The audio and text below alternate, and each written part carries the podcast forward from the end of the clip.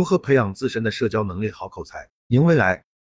一个人要真正的生存和发展，必然离不开社交能力的培养。社交能力不是一蹴而就，而是持之以恒、不断积累起来的能力。下面小编为你整理提高交际能力的方法，希望能帮到你。一、树立紧迫感。什么意思呢？如果这件事对你来说可有可无，那么就不会花时间去做，因为毕竟它是打破你习惯的模式。人在这方面就会变得懒惰和容易妥协。从这个角度来讲，要逼迫自己，尤其是当你有更好的目标的时候，比如说想要竞选到班长或者学生会的工作。或者在公司里角逐更高的职位，这些都是你要突破和改进的动力和目标。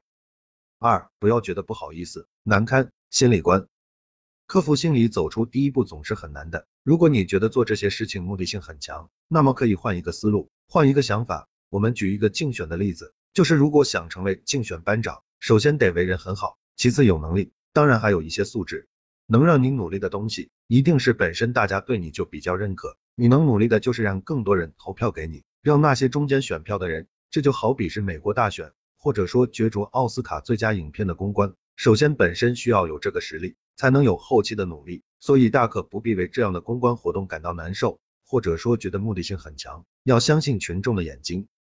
三，更加友好，而不是耍酷。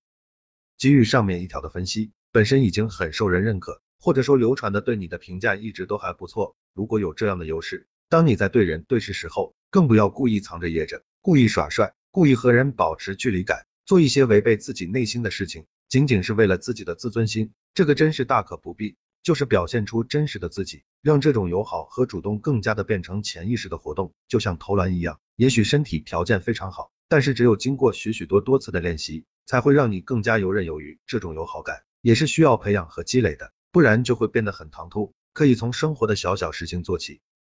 四，从你最舒服的区域开始做起，改变或者更准确的讲是改善，那么就从简单的开始，从最舒服的位置开始。怎么说？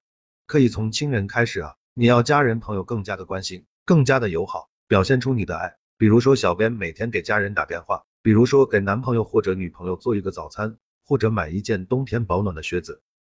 五，想要变得更加友善，先要自己取悦自己，只有自己内心真正的快乐，才会感染别人。如果是装出来的微笑，都会让你无法投入，而很容易被识破。如果不喜欢养狗，却非要表现出对狗狗的喜爱，这样就会很容易事与愿违。先喜爱，先热爱，而后一切都会变得很美妙了。当然，这个不能着急，要慢慢来。尤其是当你开始一项原先不是特别特别喜欢的事情或者项目的时候。六，打消特立独行的谜团。大部分人都会将不合群归结于有独特的性格，其实不然。内向型性格的人深受性格的影响，很难走出自己的内心，所以看起来性格有些奇怪。小编听到很多人美其名说是有个性，最好的方法就是加入群体中与人交流。如果刚开始与很多人一起交流比较困难，那么可以尝试和人一对一交流，这样就是非常大的进步。尤其是性格比较内向的人，不要被朋友的话或者那些什么星座调查表束缚着您，所需要做的就是走出自己的内心，